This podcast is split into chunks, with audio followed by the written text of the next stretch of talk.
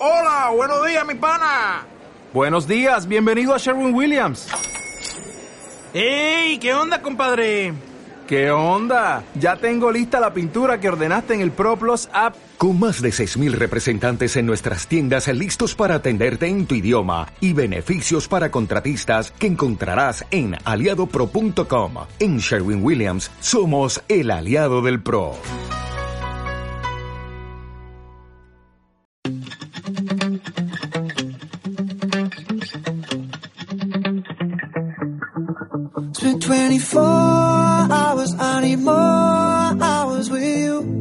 Hola a todos, somos Oscar y Silvia de Seguir Viajando y con esto damos el pistoletazo de salida a la segunda temporada de Radio Viajera, ¿verdad Silvia? Sí, estamos muy contentos de otra vez participar en este proyecto, igual que el pasado estuvimos y tal, y nos gustó mucho.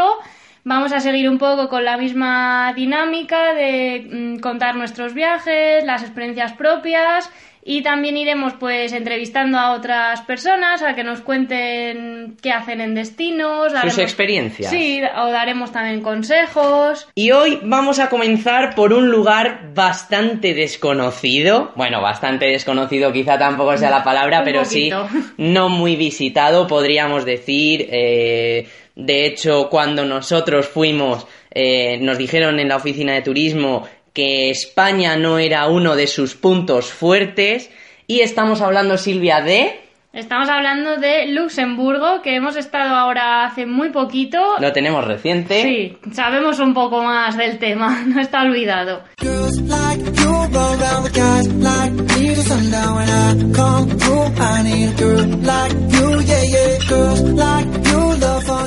Y antes de nada, antes de entrar a deciros cómo podéis eh, acceder a lo que es la ciudad, qué ver en la ciudad, etcétera.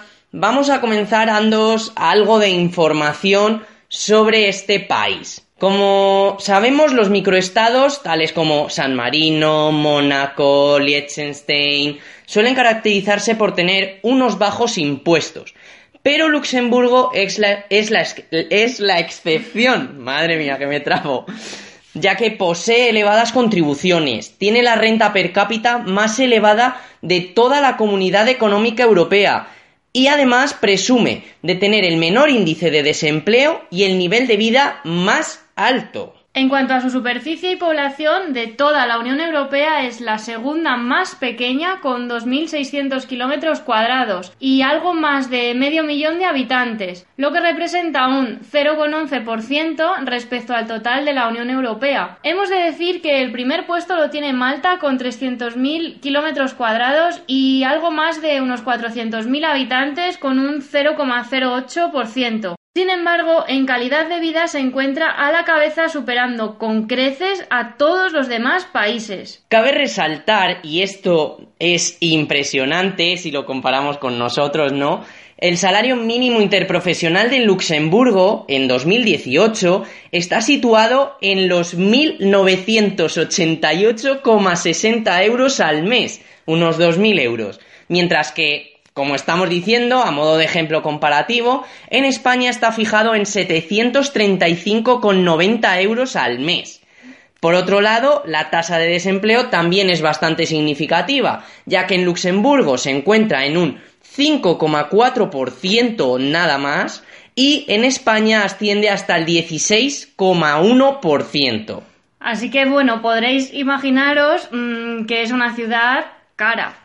Sí, claro. Y además eh, vamos a hablar de qué es Luxemburgo. Pues bueno, Luxemburgo está constituido como un gran ducado desde el año 1353, con una monarquía parlamentaria constitucional, con un jefe de gobierno, que sería el primer ministro, y un jefe de Estado, que sería, pues, el gran duque, en el que se hablan tres idiomas, el francés, el alemán y el luxemburgués y cuyo sector económico más importante son, como no podría ser de otra manera aquí, las actividades financieras y de seguros. Junto a Bruselas y Estrasburgo, Luxemburgo es una de las tres sedes oficiales de las instituciones europeas y en cuanto a su ubicación se encuentra haciendo frontera con Alemania, Francia y Bélgica y se divide en dos partes, en la parte alta y en la parte alta y en la parte baja.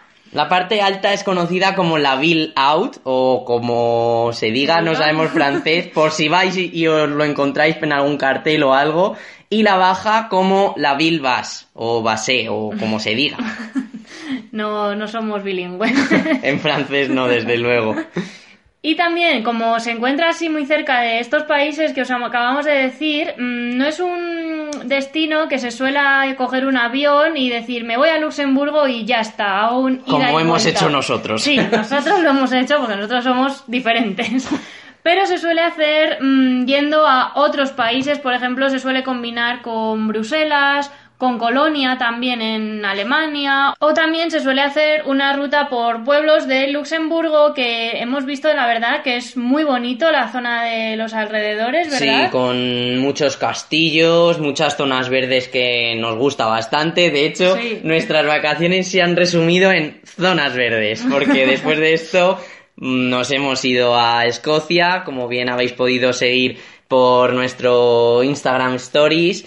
Y bueno, esos vídeos y ya saldrán. Vídeos no. y, y blog también. Y sí, vídeos sí. ¿Cómo Pero que aquí no? estamos en radio. Claro, bueno, a ver, y también iba a comentar, es que no me deja terminar esta chica. Y también iba a decir que, lógicamente, también hablaremos de esos destinos a los que hemos ido a- eh, en Escocia, Sí, quiero decir, claro. en las Highlands. Bueno, y continuando con Luxemburgo, que nos vamos del tema, Por los cerros de Úbeda. os vamos a decir... Por cierto, Úbeda, ¿qué tal? Para hablar ahora en radio. Venga, Luxemburgo. A ver, si podemos. Os vamos a contar eh, cómo llegar a la ciudad desde el aeropuerto. Girls like you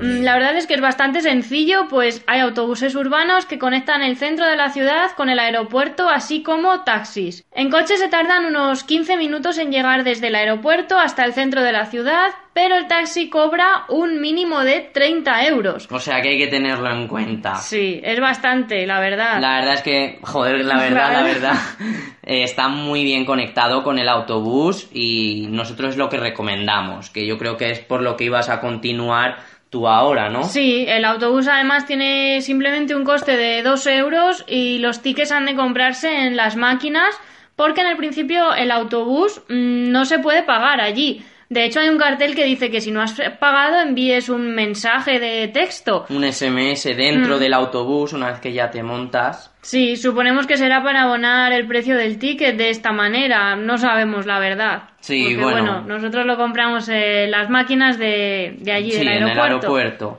Y bueno, pues eso, nosotros tomamos el autobús, concretamente el número 16, que era en dirección a Esperance Cité un Slash o algo así, la verdad. Creo que incluso lo he podido pronunciar bien. O decir bien al menos, pronunciar no lo sé.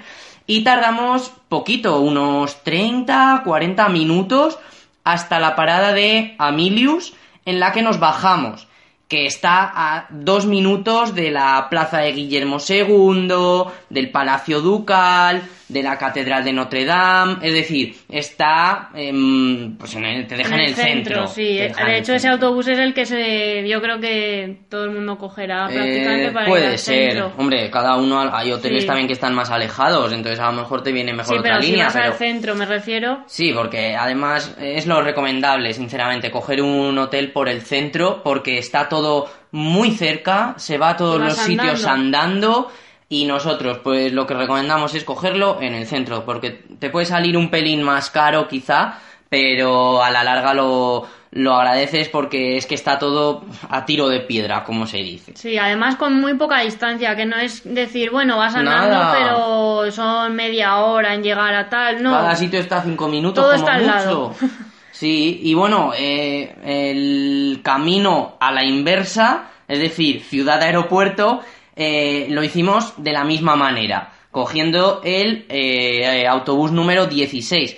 Pero curiosamente, eh, este autobús sí que permitía pagar in situ en el mismo autobús.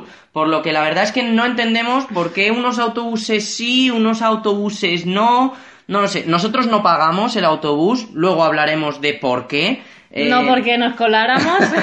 no, es porque teníamos una tarjeta y que bueno, ya luego Sí, comentaremos luego, de qué se trata esta tarjeta.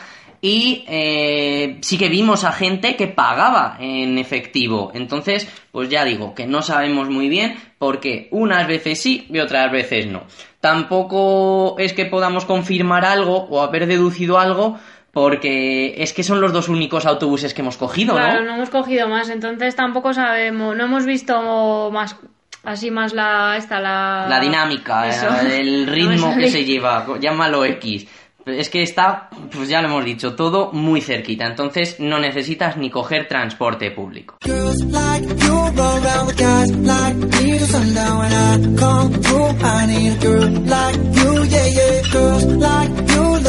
Y ahora vamos a entrar en lo importante, en qué ver en Luxemburgo. Efectivamente, y lo primero de lo que vamos a hablar es del Echemin de la Corniche, que creo que incluso lo he dicho muy bien. Ahora yo creo que sí. Yo creo que ahora podría pasar por francés.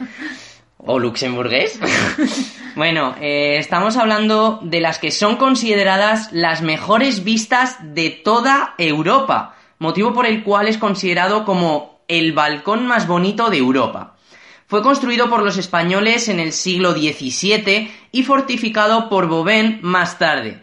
Este muro defensivo ofrece grandes vistas del valle Alset, así como al barrio de Grund y al Gran Plateau también en el lado opuesto.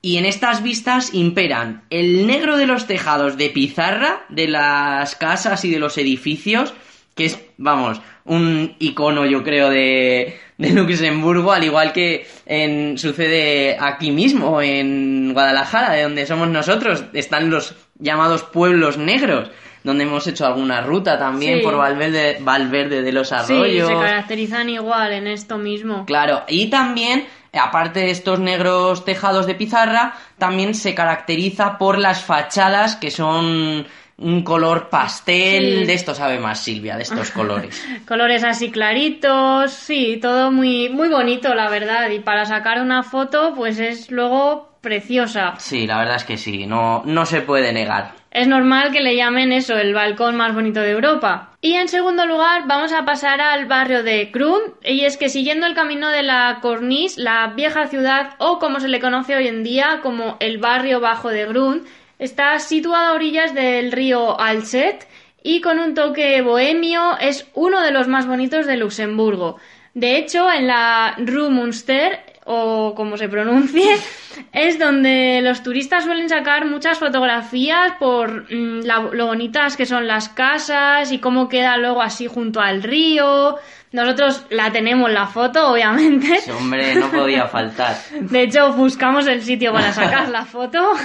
Y hay ascensores totalmente gratuitos que comunican la ciudad alta con la ciudad baja, por lo que puedes tomar uno de ellos para ir, llegar mm, desde la Semín de la Corniche. Y es algo que está muy bien porque no te tienes que hacer pues todo el camino. Claro, porque luego hablaremos de este camino al que se refiere Sí. Silvia, que es un paseíto que se da y una vez que llegas al final, Pues volver subes. a subir tela. Claro, ya te coges pues el ascensor Claro. y se agradece. Bueno, y ahora vamos a entrar a hablar de lo que es eh, mm, quizá no lo más bonito, que sí que lo es, pero sí de lo más importante. Lo más conocido, de hecho, Sí. yo diría, porque incluso cuando preguntábamos por redes sociales, eh, vamos a ir a Luxemburgo, mm, ¿qué vemos? ¿Qué nos recomendáis? Todo el mundo Hmm. Esto nos no decía faltaba. lo mismo. Y estamos hablando de las casamatas. Casamata hemos de decir que es un término militar referido a una construcción sólida, generalmente de hormigón reforzado con acero, aunque en ocasiones es incluso utilizada parte del propio terreno por la forma que tenga.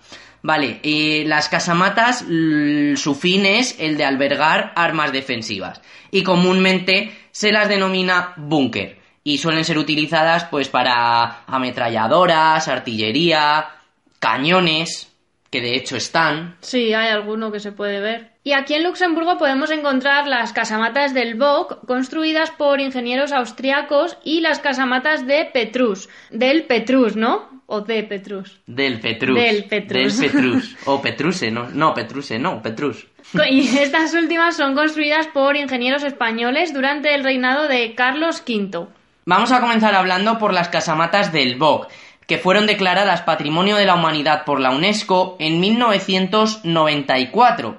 Datan del siglo XVIII, son concretamente de 1745 y fueron utilizadas como refugio para la población civil durante la Primera Guerra Mundial, así como durante la Segunda Guerra Mundial, llegando a una capacidad de hasta 35.000 personas a lo largo de sus 23 kilómetros.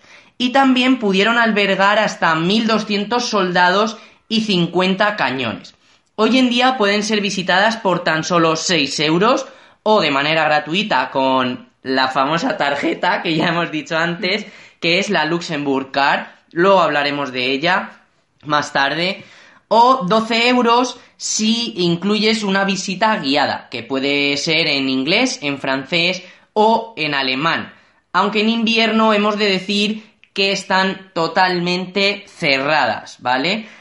Y bueno, pues desde ellas pueden obtenerse unas vistas muy buenas hacia el valle del Petrus y a la abadía de Neumünster. La verdad que, pues bueno, las vistas eh, son muy buenas, realmente. Y caminar por esos pasillos oscuros, eh, luego entra la luz por donde han abierto. En muchos sitios es que a oscuras, no ves casi nada, es verdad. Y tienen, pues, lo está ambientado con cañones y todo esto y bueno, es, es una chulada, la verdad. Y por otro lado tenemos las casamatas de La Petrus del año 1644 que fueron utilizadas con idénticos fines y al igual que las anteriores pues eran la residencia de los soldados. El único cañón que hay en su interior es original y data de la época prusiana.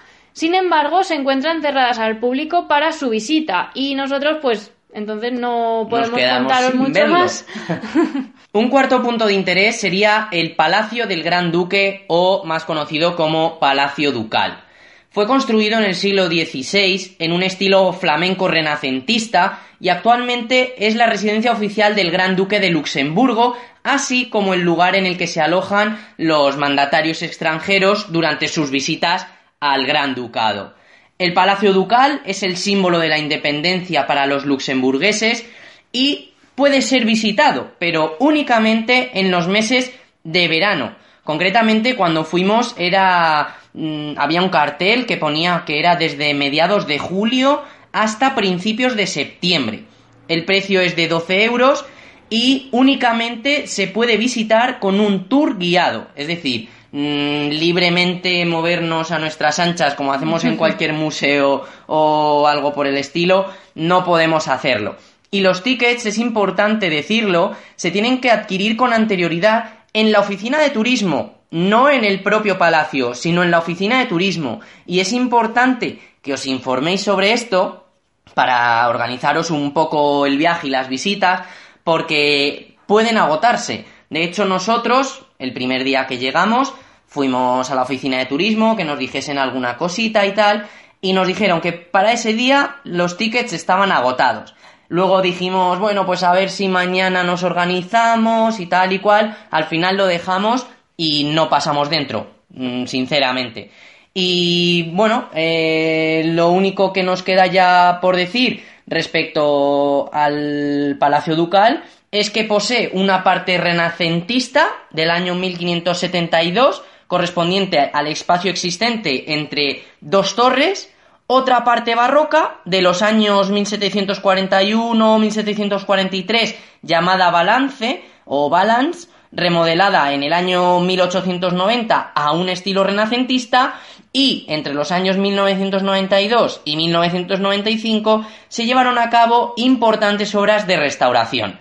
Y por otro lado, justo al lado del palacio, se encuentra la Cámara de los Diputados, que fue construida en el 1859. Y en quinto lugar vamos a pasar a hablar de la Catedral de Luxemburgo, de Notre Dame o de Nuestra Señora, y es que tiene tres nombres, se podría decir. Bueno, serían mm, dos, porque, a ver, Notre Dame ya es Nuestra Señora, sería pues como la traducción, pero sí, tiene dos nombres, digamos. Bueno, tres si lo queremos decir en español. Venga, pues tiene tres. Y esta es perteneciente a los jesuitas y se comenzó a construir en el año 1613 y es de estilo gótico. Un gótico tardío, porque también posee elementos eh, renacentistas. Destaca el contraste de la propia catedral del siglo XVII con las ventanas del siglo XX. La entrada es gratuita y bien merece la pena ser visitada para escuchar el sonido de sus campanas como si de una canción se tratase. Nosotros pudimos escucharlo tanto desde dentro Sí, como desde fuera y cierra a las 6 de la tarde. Sí, ¿no? es verdad. Que nosotros llegamos el primer día a las 6 y 10 a lo mejor Sí, algo así. sí. y estaba cerrada. Sí, y me acuerdo que detrás nuestra pasaron dos chicos y justo salía una persona de la catedral. Entonces los chicos dijeron, si sale gente es porque Sí, hay gente, se los podrá chicos visitar. y nosotros que nos quedamos diciendo "Está Bueno, pero, abierta". pero nosotros nos quedamos a verlo desde la barrera. O sea, A ver qué hacían. Claro, los chicos lo que hicieron fue ir a entrar y el hombre que salía les dijo, está cerrada. Pero ellos no se lo creyeron e intentaron abrir, pero no podían abrir la puerta. Se ve que únicamente se podía abrir pues desde dentro para el que Para estuviese salir, visitándola que saliese. Ahora vamos a entrar a las plazas de Luxemburgo, que no son poquitas las que tiene. Y es que, pues bueno, eh, son varias, pero en realidad son pequeñitas y están muy cercas una de la otra. Ya, Sí, ya hemos nada. dicho antes, es que en un minuto andando de reloj estás de una plaza en, en otra, eh, pero tal cual, uno o dos minutos. Y la primera de la que vamos a hablar es la Plaza de Armas. Eh, fue diseñada por un ingeniero español y es muy curioso porque fue utilizada para desfiles militares durante el siglo XVII y hoy en día es una plaza arbolada rodeada de restaurantes que de hecho es donde prácticamente pasábamos nosotros las noches, es decir, las cenas. Sí. Y también hacían, eh, hay como un pequeño escenario y cada noche tocaba alguien o tocaba una cosa distinta, porque el primer día era Como una como una orquesta, sí. algo así. Y luego era Un piano. piano. Pero luego también había como como música clásica o algo así, el mismo día del piano. Es decir, que, que hacen bastantes cosas. Y es la plaza mayor de la ciudad, se terminó en el año 1671, pero fue remodelada en el 1986. Otra plaza sería la del teatro. Es una pequeñita plaza peatonal en cuyo centro resalta una escultura que representa a un grupo de actores. y la plaza más importante, yo creo, la plaza de Guillermo II.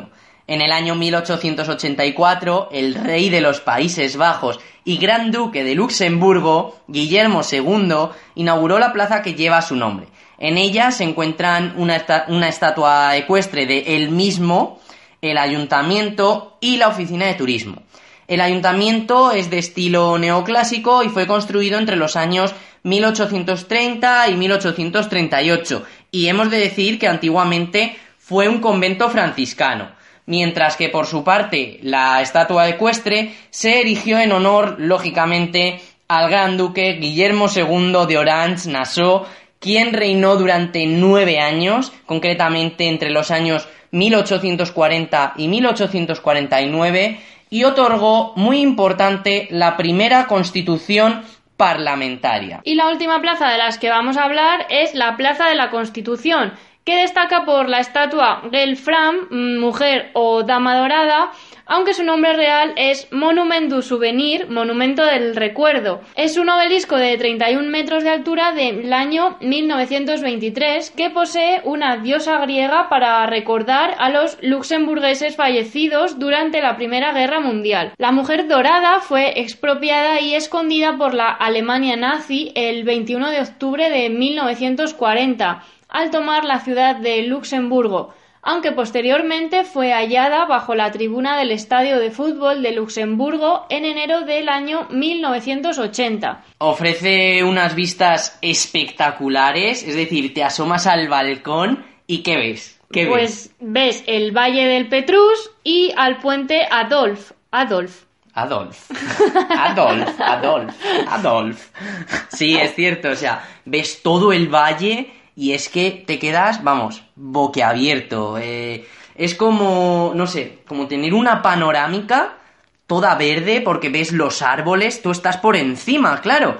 Y es espectacular. Hmm. Y a este puente que os comentábamos, eh, Adolf. a ese mismo, fue construido entre los años 1900 y 1903 y entonces su arco de piedra tenía el honor de ser el mayor, el de mayor extensión en el mundo con unos 85 metros. Y hoy en día el puente ha sido restaurado y posee una pasarela para cruzar al otro lado de la ciudad con una calzada para ciclistas incluida. Así que si vais en bici podéis pasar. sí, además eh, es, es bonito, es decir, no es simplemente un, un paseíto y ya está. Sí. Es decir, a los laterales lo tienen adornado con focos, con piedras, eh, es- está chulo. O sea, no es nada del otro mundo tampoco, pero no es tampoco algo que deje indiferente. Y el Valle del Petrus, del que tanto estamos hablando, es a través del cual se accede a las casamatas del Petrus, y se trata del valle que bordea la ciudad alta de Luxemburgo y por el que discurre el río Petrus, el cual separa la ciudad alta de la meseta Bourbon y que le presta su nombre al valle. Y el último punto a visitar, decimos el último, hay más, de hecho también se nos recomendó un ascensor panorámico eh, que daba vistas al valle otra vez del Petrus y estaba en el barrio de Parafental o Parafental o como se quiera decir. Eh, y era gratuito también nos dijeron. Pero bueno pues sinceramente se nos echó el tiempo encima y no pudimos ir tampoco es que algo que digamos ay no lo hemos visto pero bueno si nos hubiese gustado y si en un futuro volvemos porque a lo mejor no lo descartamos en plan alquilar un eso es Sí. Lo que ha dicho Silvia al principio del, del, Del programa, del programa. Eh, a lo mejor no descartamos hacer una ruta alquilando un coche y entonces, pues bueno, no nos lo perderíamos, lógicamente. Pero de lo que queremos hablar, por último, de qué visitar en Luxemburgo, es para nosotros lo más importante, por eso decíamos de las casamatas, no es lo más tal, pero es muy importante. Bueno, nosotros consideramos que esto es imperdible, es dar la vuelta a toda la ciudad de Luxemburgo, conociendo toda su historia, y estamos hablando del Paseo del Wenzel, cuyo nombre se debe a Wenceslao II, el gran duque de Luxemburgo encargado de fortificar la ciudad. Consta de una ruta circular que muestra mil años de historia de aproximadamente unas 2-3 horas, que son unos 5 kilómetros y medio, a través de diversos puntos estratégicos de la antigua ciudad fortificada. El paseo conecta la parte baja con la parte alta de la ciudad. Es gratuito, pero si se desea pueden hacerse rutas guiadas, pudiendo obtener un 30% con la tarjeta que os estábamos comentando antes, con la Luxembourg Card. Y durante el recorrido se pasará por los siguientes lugares. El A primero ver. de ellos sería el Brock Promontory, el promontario del Bog. Y es que en el año mil, eh, mil no, eh, no llega al mil, es el año 963, el conde de Árdenes, Siegfried, entró en posesión de la elevación del terreno rocosa sobre la que los cóndenes de Árdenes construyeron su castillo, gracias al trueque que realizó ofreciendo la abadía de San Máximo, Abbey of San Maximin, en Trier, que es otro, otra región de Luxemburgo. Esta roca saliente jugó un papel importante para el castillo por su situación estratégica, ya que al estar rodeada en tres de sus lados por el Valle Alset, únicamente se podía acceder al mismo por el oeste, lo que permitía una fácil defensa. Aquí es además donde se encuentran excavadas las ya vistas, las de las que ya hemos hablado, casamatas del Boc. El siguiente punto sería, Silvia, cuéntanos. Sería el puente del castillo que fue construido en el año 1735 en piedra de arenisca roja, reemplazando a la antigua construcción de madera con un puente levadizo utilizado hasta entonces. Posteriormente, entre los años 1992 y 1993, fue restaurado totalmente. restaurado. Y bueno, el tercer punto sería, ya lo hemos hablado, ¿no? Eh, el balcón más bonito de Europa, la cornice. Y siguiendo el recorrido llegaríamos a la Grundgate. Eh, también es llamada Second Grunderberg Gate. Eh, simplemente continuando desde la cornisa hacia abajo, llegamos a la Puerta del Grund, que fue construida por los españoles en el año 1632 y da acceso al barrio del mismo nombre del que también nos ha hablado ya Silvia. Y siguiendo sería el Wenzel Wall, eh, así se llama la zona amurallada de la ciudad, que operaba como defensa para los habitantes del valle, y este conecta con la zona alta con el Ram Plateau. Plato. Plateau. Vaya, que esa pronunciación está muy bien. Y siguiendo, siguiendo, siguiendo, siguiendo, llegamos a la abadía de Neumünster. Hoy en día es un complejo de edificios que conforman un lugar de encuentro cultural hay algún bar para tomar algo a orillas del río también y tal. Y bueno, la abadía fue destruida y posteriormente fue utilizada como una prisión, aunque terminó siendo años más tarde un hospital militar hasta el año 1867. Es decir, ha pasado a ser, eh, bueno, de todo. Ha pasado de todo por ahí. O sea, un hospital, una prisión, ahora es un centro cultural. Bueno, no deja indiferente a nadie. Y continuamos con la Torre de Jacobo, Vieja Puerta de Trier o Dinselpuert. Eh, esta puerta de la muralla Wenzel, construida en el siglo XV y de base cuadrada, solía tener un puente levadizo, una fosa enfrente de la puerta y un cañón en la planta de arriba. Ahora lo que es es la puerta, nada más y nada menos. De hecho, pasan coches por debajo de ella y todo y simplemente eh, se continúa el camino, que por cierto no lo hemos dicho, el camino está muy bien señalizado. Hay unos dibujos a medida que vas avanzando y te dice que los sigas para poder continuar ordenadamente todo el camino y no camino perderte. correcto, eso es. Es como una corona, creo, si no me equivoco. Sí, sí, algo así. Es como una corona de un rey o algo por el estilo. Y bueno, de esta torre lo que hay que decir es que simplemente se sube, y se baja. Es decir, no hay más. Te ponen una película, además está en alemán, no te enteras de nada. No sabemos francés, pues alemán menos. menos aún. Me acuerdo cuando estuvimos en Colonia, lo mal que lo pasé, porque decías que le tengo miedo al alemán ya, vamos, después de este viaje. Y bueno, pues nada, simplemente eso por continuar el camino. Pero lo importante de la Torre de Jacobo es que detrás se encuentra el Plateau du Ram que son unas instalaciones defensivas de distintas épocas, como la medieval, de la primera ocupación francesa, o la era prusiana. Y la verdad es que sorprendió muchísimo, a mí me encantó, sinceramente. Eh, es una muralla que es que parece que además al otro lado hay un hotel, al otro lado de la muralla. Y parece que, que, o sea, no, no que esté destruida, sino como si la hubiesen cortado con un cuchillo, como si fuese un queso, o sea, tiene un corte perfecto, no sé cómo lo habrán hecho, o si es adrede, no lo sé.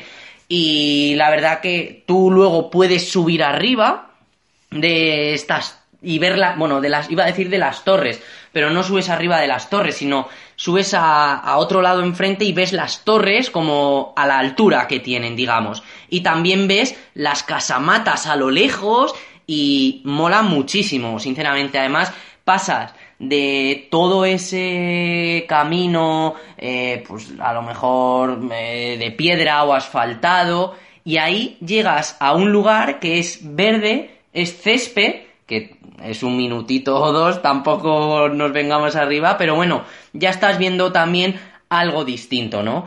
Y lo último que ya, eh, con lo que acabamos, ¿qué sería? El Mayerchen. ¿Qué es esto? Pues a lo largo de las barracas construidas por Bouben puede descenderse al Alset, para lo cual será necesario cruzar el viejo puente defensivo llamado Mayerchen. Mayerchen, no es que no. Yo es que lo digo en inglés ya. es que, bueno, pues no sabemos, pero si ponéis Mayerchen, tal y como lo decimos, lo encontráis, claro. Y bueno, pues ya una vez finalizado el recorrido, hicimos una parada para comernos una pizza en un pub escocés, que era nuestro siguiente destino, precisamente, se llamaba Scott's Pub y la verdad que estaba bastante bien, las pizzas además eran caseras, lo único que, bueno, estaba eso de avispas. Es que la ciudad entera está llena de avispas. O sea, yo no sé qué pasó allí, pero Lo buscamos en internet, además, y no vimos nada, pero... sería algo puntual. No lo sé. Pero... No lo creo tampoco, porque es que estaba lleno por todas partes. Vamos, yo estaba con el posavasos y todo moviéndolo para que nos dejasen las avispas, pero no solo yo, ¿eh? Todo el mundo estaba haciendo cosas similares. O sea, la verdad que fue un poco eh, cansado. Al principio nos hacía gracia, pero luego Pero ya luego ya era, no. déjame comer, hombre, déjame comer. y aquí, justo además donde está el pub, eh, hay un puente, pero justo en el pub. Y de hecho nosotros en el pub eh, comimos en la terracita Sí, y daba al río. ahí, claro. Daba al río. Entonces, aquí es donde tenéis que parar obligatoriamente para hacer fotos a las casas con el puente, con el, agua. así cayendo, sí, Buah. muy bonito. Súper bonito, súper bonito. Y bueno, pues luego eh, lo que hicimos fue volver a subir a la parte alta de la ciudad utilizando, como ya bien hemos dicho, el ascensor público gratuito. No nos arriesgamos y dijimos, vamos a subir y hacernos los valientes andando. No, otras dos, tres horas andando, no. ya teníamos suficiente. Y la verdad que, bueno, eh, esto sería todo lo que vimos en Luxemburgo. Fueron bastantes cosas, pero sí que es cierto que lo ves de una Muy manera rápido. relajada. Sí, que eso es, que en un, en un Sin día prisa. lo puedes ver perfectamente. Nosotros que estuvimos a lo mejor un día y medio, Hmm, y más o menos. lo que aconsejamos es eso, quizás incluir este destino con otros más en forma de, pues, cogiendo De un coche, trip, claro, sí. algo así. Pero ojo, si se encuentran vuelos y tal a buen precio y demás.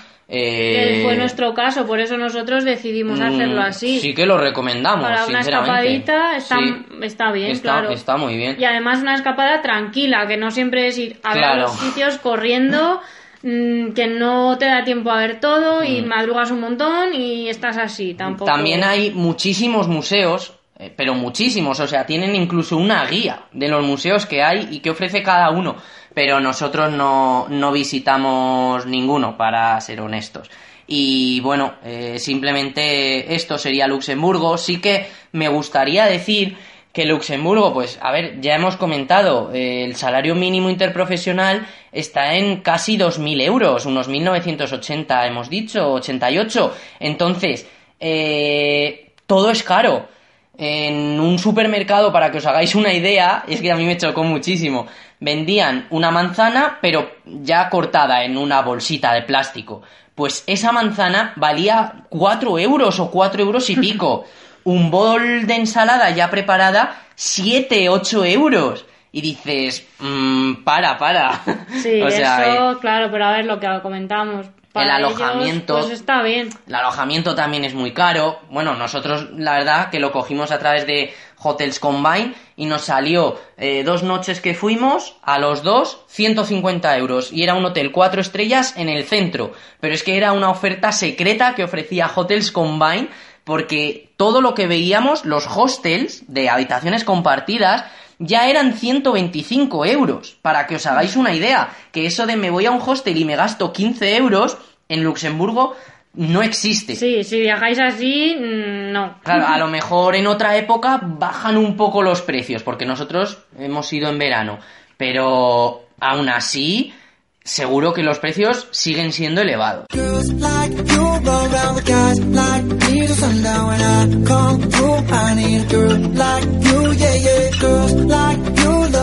Otro tema que queremos tratar con vosotros sería la tarjeta de la que hablábamos, la Luxembourg Card. Mm, si vas a pasar varios días en el Gran Ducado y no solo en el área de Luxemburgo, mm, pues incluye multitud de entradas gratuitas a distintos puntos de interés. Y pasamos ahora a hablaros de lo que estábamos comentando antes, de la tarjeta de Luxemburgo. Y es que si vas a pasar varios días en el Gran Ducado y no solo en el área de Luxemburgo, consideramos que sí que merece la pena sin tenerla. duda, sin duda. Mm, Sí, pues bueno, además es que incluye multitud de entradas gratuitas a diferentes puntos de interés. No obstante, si únicamente vas a conocer Luxemburgo, quizá no sea la mejor idea, pues lo más icónico que incluye son las casamatas del Bog, que son 6 euros. No es la visita guiada de la que hemos hablado, Sí, es únicamente la, entrada. la normal, claro. Y luego tiene descuentos de 30% en otras actividades. Como lo típico de eh, coger el Segway este que vas andando por la ciudad o cosas así que, pues bueno, eh, seguro que a la mayoría de nosotros son cosas prescindibles. Entonces, pues por eso decimos que si vas a visitar más de Luxe- más aparte de lo que es Luxemburgo, sí merece la pena. Y en cuanto a su precio, varía en función de las personas, que puede ser individual o familiar, y los días, que se puede coger entre uno y tres días. Entonces, si estamos hablando de una persona, un día serían 13 euros, dos días 20 euros y tres días 28 euros. Y si estamos hablando del familiar, incluiría entre 2 y 5 personas, que sería un día 28 euros, dos días 48 euros y tres días 68 euros. A nosotros eh, nos ofreció la tarjeta la Oficina de Turismo de Luxemburgo, previamente a ir al viaje y eh, de manera gratuita para que, pues bueno, explorásemos el máximo de lugares posibles y demás, pero como solo estuvimos en Luxemburgo, la verdad es que únicamente la utilizamos en las casamatas del BOC, por lo que nos ahorramos 12 euros. Si hubiésemos adquirido la tarjeta, como sería la familiar de 2 a 5 personas, eh, a nosotros nos la dieron para 3 días y fueron 68 euros. Es decir, eh, comparar 12 que nos hubiésemos gastado con los 68 que nos hubiésemos gastado de adquirir la tarjeta.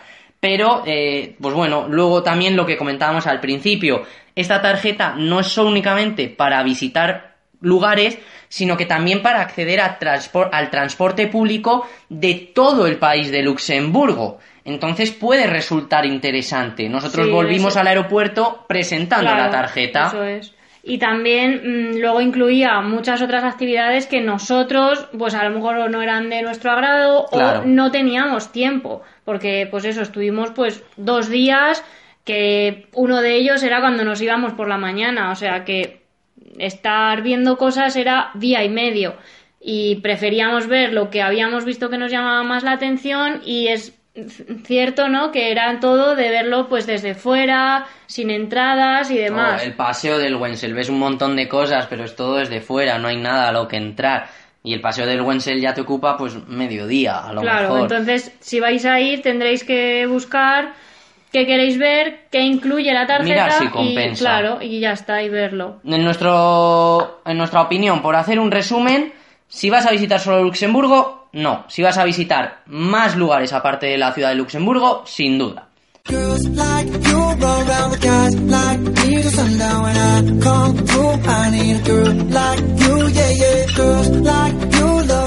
Y el último punto, ya os dejamos tranquilos, del que queremos hablar es porque nosotros ahora, eh, como podréis ir viendo en los vídeos y demás, estamos utilizando un dron. Entonces, eh, bueno, eh, Luxemburgo, al contrario que en España, no posee una regulación específica sobre drones, pero sí tiene una serie de normas generales, como puede ser que no se puede volar por encima de los 50 metros, que está prohibido grabar sobre propiedades privadas, que no se puede volar en un área eh, que rodee los 2 kilómetros cerca de helipuertos o de 5 kilómetros alrededor del Aeropuerto Internacional de Luxemburgo, que siempre hay que mantener el contacto visual con el dron en todo momento y, bueno, muchísimas más. Así que lo que nosotros os aconsejamos es que contactéis directamente, que es lo que nosotros hicimos, con el gobierno del Gran Ducado de Luxemburgo. Concretamente se trataría del Ministerio de Desarrollo e Infraestructuras, para que os informen al respecto, si es necesario incluso que pidáis una autorización, la cual se requiere para determinados aspectos, tales como eh, si va a hacerse un uso comercial de las imágenes o si se pretende grabar en una propiedad privada, teniendo por supuesto autorización del propietario, no solo del gobierno. Eso sí, hacerlo con tiempo porque la autorización debe ser solicitada con al menos 10 días de antelación. No obstante, como decimos, Para más información podéis visitar la web oficial que es www.dac.lu y contactar con ellos en el correo electrónico civileir.av.etat.lu.